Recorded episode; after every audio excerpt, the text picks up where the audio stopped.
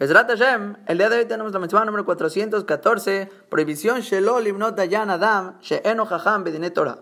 No se puede poner a un juez que no es un jajam sobre un juicio de Torah.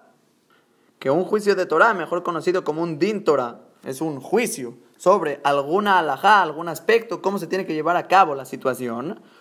Es prohibido de la Torah poner a un juez que no se sabe la Torah. Si no sabe Torah, no puede juzgar un juicio según la alajá si no se lo sabe aunque esta persona sea una persona muy rica o a lo mejor una persona muy intelectual, muy poderosa, con un cargo muy importante, cualquier situación que sea, aunque sea muy capaz intelectualmente, no se puede ponerlo como juez por el hecho de que no estudió la Torah y no se sabe la halajá, no por ser rasha, porque no se sabe la halajá, no se sabe la Torah.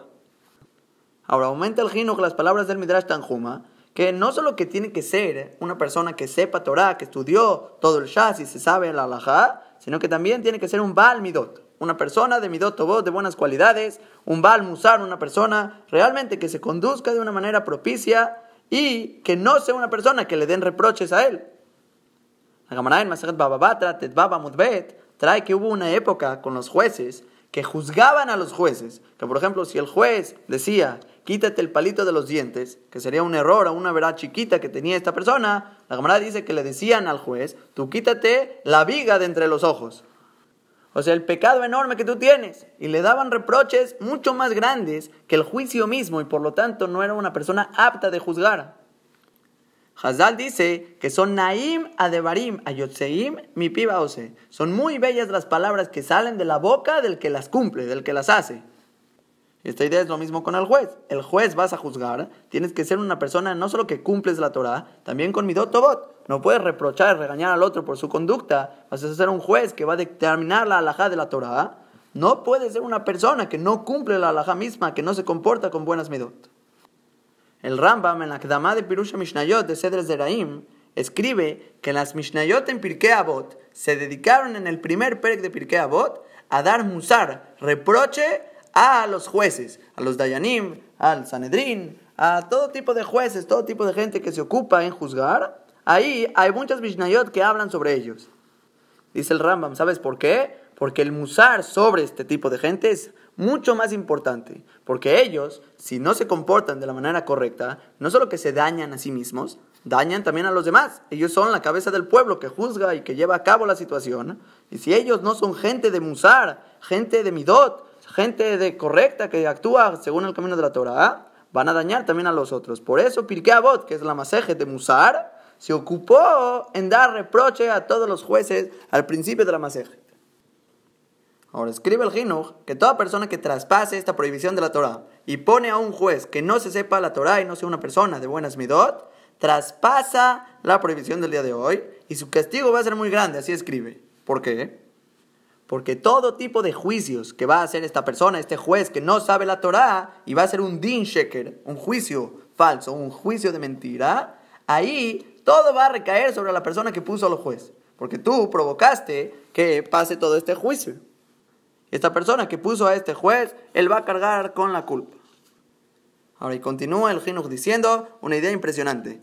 Toda situación en la que alguien tiene que elegir a una persona que se va a encargar, ya sea un juez o una persona que va a ser líder, un rab de un quinis o un encargado de la comunidad, cualquier persona que tiene cierta responsabilidad y no escoge a una persona apta para ello, Dice el Jinuj que entra en el Shoresh de la mitzvah, va a entrar en esta raíz, en este fundamento de la mitzvah. Y dice el Jinuj, tienes que buscar a la gente apta, a la gente buena para este trabajo, para esta situación. Y no puedes tener miedo de gente que te presione para poner a la persona que no sea apropiada. No, hay que ser valientes, ser un hombre y poner la persona apropiada, el rab necesario, la persona encargada que puede llevar a cabo la tarea de la congregación.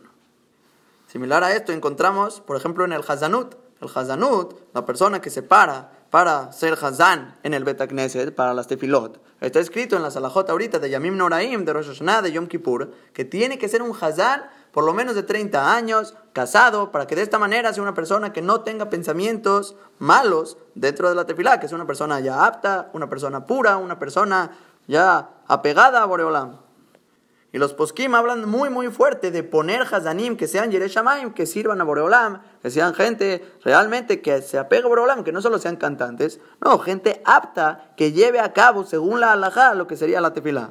Que sería el mismo Shoresh, el mismo Yesod aquí, de poner gente apropiada. Y el que no, está traspasando en este Yesod, en este fundamento que la Torah nos está mencionando. Ahora, nada más concluyendo, dice el Jinuj, que Jajamim dijeron sobre la persona que pone un juez no propicio sobre el juzgado, que es como si puso Ekim Matzeba, un altar de abodazara, de idolatría. Y no solo eso, dice la Gemara en Sanedrin Davzain que si había un rab y pusieron a otra persona en lugar del rab, es como si plantaste un árbol de abodazara, así de grave. Y no vi exactamente por qué esto se considera como idolatría, como abodazara, estás plantando un árbol de abodazara, pero yo me imagino, le animo de ti, que como podías haber puesto un talmid jajam, una persona que realmente sepa llevar a cabo el juicio, que diga el lemet, la verdad, cómo es la voluntad de Borolam, y estás poniendo todo lo contrario, una persona que no va a cumplir la voluntad de Akadosh Baruj y al revés, va a ser un juicio de mentira, entonces estás corrompiendo la verdad, corrompiendo la Torah de Boreolam, y es como renegar la Torah misma. Porque estás plantando una situación en la que se va a corromper la Torah, estás renegando la Torah. Y por lo tanto, así entiendo que sería como un tipo de idolatría, porque es un reniego, es un cofruta la Torah. Entonces hay que tener en cuenta, esta idea, siempre que se pone a una persona, se elige a alguien que va a llevar a cabo cierto servicio, cierto abodat Hashem, hay que escoger a la persona indicada, la persona Yershamaim, la persona apegada a Boreolam, que va a llevar a cabo la situación de la manera como es la halajá, de la manera como Boreolam lo pide.